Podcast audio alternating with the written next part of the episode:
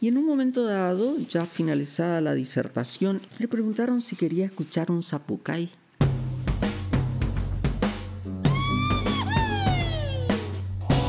Bienvenidos a la primera edición de este podcast. En el programa de hoy hablaremos del día en que Borges vino a Corrientes. Superstición. Bueno, bienvenidos a todos los que llegan a este podcast por primera vez, que entiendo que en esta oportunidad son todos ustedes. Para los que no me conocen, mi nombre es Leopoldo y para los que me conocen también, pero mis amigos me dicen Lion. Para mí es un enorme placer contar con ustedes en la primera edición y espero que también las siguientes de Nada está de más. Un podcast donde todo lo que pasa pasa por algo. Como la vida misma. La propuesta será charlar con esa clase de gente que este mundo necesita. Esto es, personas que pueden inspirar a otros, ya sea porque tienen historias que vale la pena contar o porque nos regalan un punto de vista que antes no teníamos. También tengo un desafío adicional que es que toda la música de este podcast va a ser completamente original y distinta en cada uno de los episodios.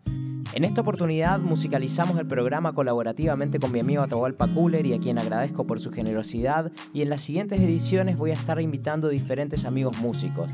El desafío es bastante exigente en términos de creatividad, pero voy a hacer lo mejor posible por cumplir con ustedes.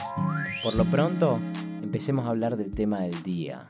Borges en Corrientes. Mi hermana me dijo una vez que la gente de Corrientes tiene, este, muchas caras de canallas, pero yo diría que, en todas partes hay caras de canallas. Eh, don Borges, ¿cómo va a decir eso? No, mentira. Borges nunca dijo una cosa semejante, es cierto, esa es su voz. Pero ya sabemos que vivimos en una era donde predomina la información falsa y los audios editados, y sin embargo, les traigo una muy buena noticia, que es que toda la gente que voy a entrevistar para reconstruir los hechos que acontecieron alrededor de esta visita es toda gente muy confiable, pero antes quisiera contextualizar un poco este suceso, porque el hecho de Borges en Corrientes, quizá minúsculo a nivel mundial, es sin embargo un hito cultural fuera de serie para una ciudad como Corrientes, y no porque no amerite la visita, sino porque queda lejos y encima somos pocos. Borges, en cambio, ya era bastante famoso para el tiempo en que vino a dar su primera conferencia. Había recibido el Premio Internacional de Literatura en Europa que compartió en aquella oportunidad con Samuel Beckett, lo que le abrió las puertas al público de habla inglesa. Había recibido el Premio del Fondo Nacional de las Artes, la insignia de la Orden de las Artes y las Letras del Ministerio de Cultura de Francia y había sido condecorado caballero de la Orden del Imperio Británico, donde le entregarían el título de Sir, al igual que a Paul McCartney años más adelante. Este era el Borges que visitó Corrientes aquella vez, ya firme candidato a ser uno de los más importantes escritores de la lengua castellana. Diríamos hoy con el diario del lunes, quizá el más importante después de Miguel de Cervantes Saavedra. Para conocer lo que pasó en aquella oportunidad que visitó Corrientes, entrevisté a una de las escritoras que lideró la iniciativa de descubrir una placa conmemoratoria en los lugares donde Borges brindó sus conferencias. Elena Celada de Fiorio forma parte de un grupo de intelectuales llamado Los Borgianos de Corrientes. Además, dirigió el taller literario Coellú desde el año 2000 hasta el 2008 cuando funcionaba en la extensión universitaria de la Universidad Nacional del Nordeste. Este taller literario fue el más antiguo que tuvo la provincia de Corrientes, fundado en el año 1986 por el poeta Juan José Folguerá, que fue una de las figuras más relevantes que tuvo la literatura correntina.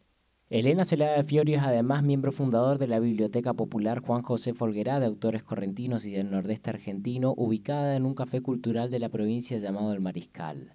Fueron precisamente los borgianos de Corrientes, junto con los miembros de la Biblioteca Juan José Folguerá, quienes se movilizaron para recolectar evidencia e inmortalizar el hito de la visita de Borges en una placa. Voy a pedirle a la audiencia ahora que me permita una leve digresión y una concesión también, porque con Elena la señora Elena, como yo la llamo, nos conocemos hace mucho tiempo. En el año 1989, cuando yo nací, la Argentina atravesaba otra de sus frecuentes crisis económicas. Mis padres, que eran odontólogos, al igual que muchos otros odontólogos durante los 90, inmigraron a España. Yo tenía entonces menos de un año. Esas naves espaciales van a salir de la atmósfera, se van a remontar a la estratosfera y desde ahí elegir el lugar a donde quieran. Seis años después, mi madre regresaría a la Argentina con mi hermana y conmigo. Vivíamos a menos de una cuadra de la casa de la señora Elena en Corrientes, que es la locación donde actualmente está teniendo lugar esta entrevista. En aquel momento mi madre regresó a Argentina por cuestiones de fuerza mayor y tuve que abandonar el ciclo lectivo por la mitad. Para entonces, en España había aprendido a leer, pero no a escribir. Yo te di el diario que yo estaba leyendo y leíste perfectamente, pero no sabías escribir. Exacto. La señora Elena era mi maestra particular. Por esta razón, quisiera pedirle a la audiencia me disculpe la manera tan familiar en que me voy a referir a nuestra entrevistada, pero es la forma más natural en que me sale tener esta conversación y entiendo que ese es un valor agregado que vale la pena preservar. Entonces, señor Elena, primer pregunta, ¿cuándo vino Borges a Corrientes? Borges vino la primera vez el año 68, vino el 25 de abril del 68. 1968 entonces la primera vez. Pero no, no es la primera vez. Cuando Borges baja del avión en el aeropuerto que en ese entonces se llamaba Cambá Punta y ahora se llama Fernando Piragini Beiro porque ese fue el gobernador que mandó construir ese aeropuerto internacional. Un periodista del diario Litoral se acerca y le dice, ¿cuál es su primera impresión al llegar a Corrientes, señor Borges? Borges le dice, esta es la segunda oportunidad que piso suelo correntino. Lo hice, lo hice ya hace muchos años en una estadía que fue fugaz, pero que me permitió deleitarme con los patios correntinos que visité y con los lugares pintorescos que conocí entonces. Esto, esta pregunta está en el diario El Litoral, pero nadie tomó en cuenta eso. Y entonces comenzaron a pensar, ¿pero cuándo vino? Y hasta ahora nadie sabe.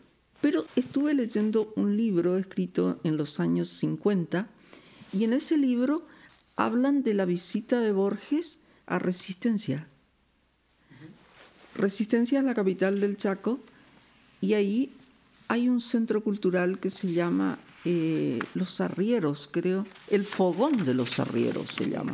Y él estuvo ahí en el Fogón de los Arrieros. Yo pienso que a pesar de no existir todavía el puente en la década de los 50, el puente lo puso Lanusse en el año 74, el, el puente que une Corrientes y Chaco. Él pudo haber cruzado en alguna balsa, en algún vaporcito, que así se cruzaba antes el río y pudo haber visitado Corrientes. Pero como nadie lo conocía seguramente, él ya había escrito el Alefsi en el año 49. No, eso no está registrado o estará registrado en algún diario que habría que investigar, ir al archivo de la provincia y revisar todos los, los diarios de, lo, de la década del 50. Pudo haber venido.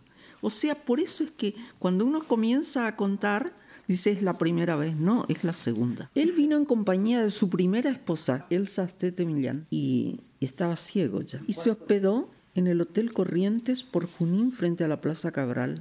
Lo trajo la firma Olivetti. De máquinas de escribir. Esa, la firma Olivetti de máquinas de escribir. En el diario yo vi una foto cuando Borges es recibido en el aeropuerto por el presidente de la Sociedad Argentina de Escritores, de la SA de Corrientes, el poeta correntino Franklin Rúbeda, y a la derecha el señor gerente de la sucursal de Olivetti Argentina. Ellos lo trajeron. ¿Y el lugar de la primera conferencia cuál fue? ¿Cómo prepararon la locación? Instalaron un estrado importante y bastante alto en la sala central del Jockey Club.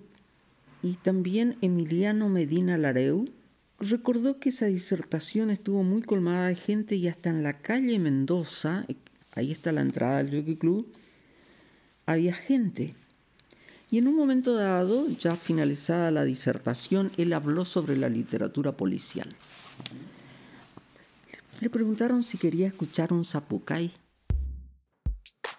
Para los que se están preguntando qué es un zapucay, voy a tomarme un momento para explicarlo. Se trata de un grito característico de los indios guaraníes, hoy adoptado también por todos los gauchos de la región del nordeste argentino. Generalmente se usa para expresar emoción, alegría. Algunos dicen los hay también de tristeza, pero yo no sabría reconocer la diferencia. Y suena más o menos así.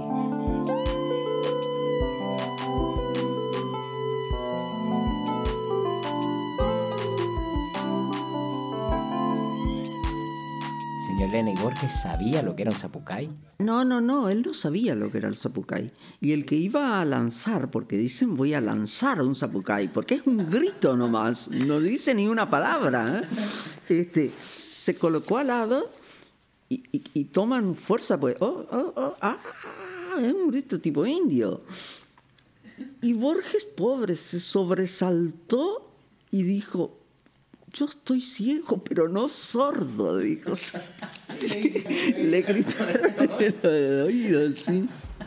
Y, y bueno, y al cabo de nueve años, él volvió a Corriente. Es- Entonces, en el año 77, No le ofrecieron más zapucay. no, no, no. Vino al Josefina Conte, que es un centro cultural, antes se llamaba la Academia de Bellas Artes y hoy es un- pertenece al Estado y es el Instituto Superior Josefina Conte, sí. Ese día hacía demasiado calor.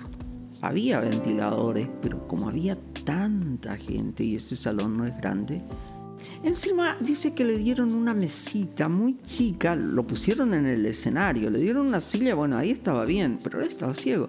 Y, pero la mesita era muy chica y no le permitía meter sus piernas debajo de la mesita porque ya le tocaba la pierna.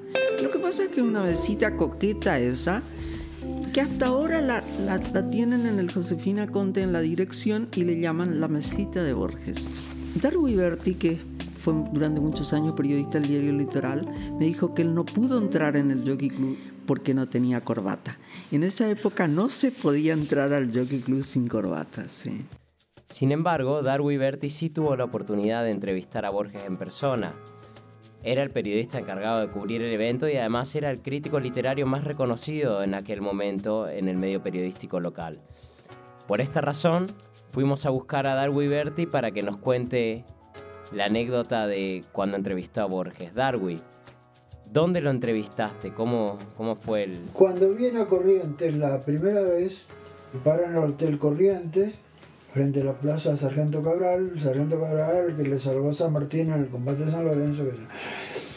Eh, él me dice, vamos a tomar un café. Había una conferencia de prensa a las 19 y yo me fui a las 17, 18 para ir antes de la conferencia y le digo al conserje ahí que quería hablar con Borges.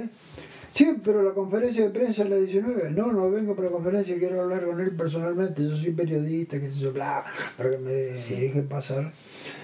Entonces le llaman, todavía se manejaba bastante bien. Y él sale con la mujer, vamos a tomar un café, señor, me dice. Apareció de traje, estaba de Claro, con traje bien vestido. Como era un otoño cálido, no como ahora que hace 4 grados, salimos a la Plaza Cabral. Me dice, Borges, yo quiero salir afuera, hay una plaza, ¿qué veo ahí? En el, ¿Qué hay ahí? Dice, porque no había un pito, veía bulto, digamos, pero veía algo. Sí, Y salimos con la mujer y él, salimos a la, a la plaza, ¿conoce la Plaza Cabral? sí. En ese entonces era una plaza, como diría Borges, deleznable, porque parecía un montecito, ¿no? Bueno, pero se veía la estatua de Cabral a un nivel alto, eh, aunque usted fuera muy chicato, podría ver el bulto ahí, rodeado de las cadenas que dice que eran de los cañones de la batalla de San Lorenzo, sé yo, toda esa leyenda. Me dice, ¿qué es? Parece un monumento, me dice Jorge. Y le digo, es el sargento Cabral con la espada desenvainada, defendiéndole a San Martín en el momento que cae el caballo.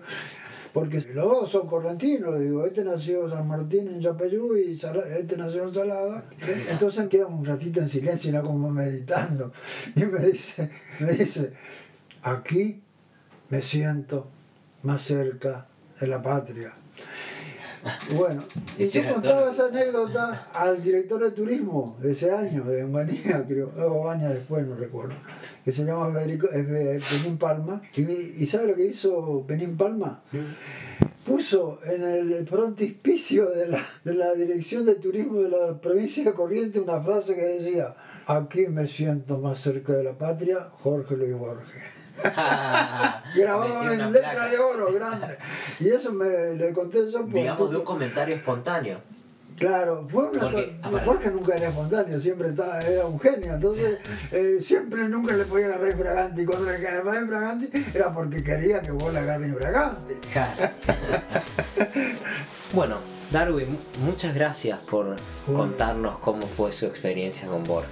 Gracias por hacerme recordar a Borges. Y gracias también a ustedes por su atención y a todos los que llegaron al final de este show. Pueden recomendar a sus amigos. Si les gustó, bueno, me alegra mucho y si no, bueno, yo tengo un show y ustedes no. Esto se llama Nada está de más y espero verlos en la próxima edición. Página para recordar al coronel Suárez, vencedor de Junín. ¿Qué importan las penurias, el destierro, la humillación de envejecer, la sombra creciente del dictador sobre la patria, la casa del barrio del Alto que vendieron sus hermanos mientras guerreaba, los días inútiles, los días que uno espera olvidar, los días que uno sabe que olvidará. Si tuvo su hora alta a caballo en la visible pampa de Junín, como en un escenario para el futuro. ¿Qué importa el tiempo sucesivo? Si en él hubo una plenitud, un éxtasis, una tarde. Bueno, y sigue. Pero dígame si no está en este verbo.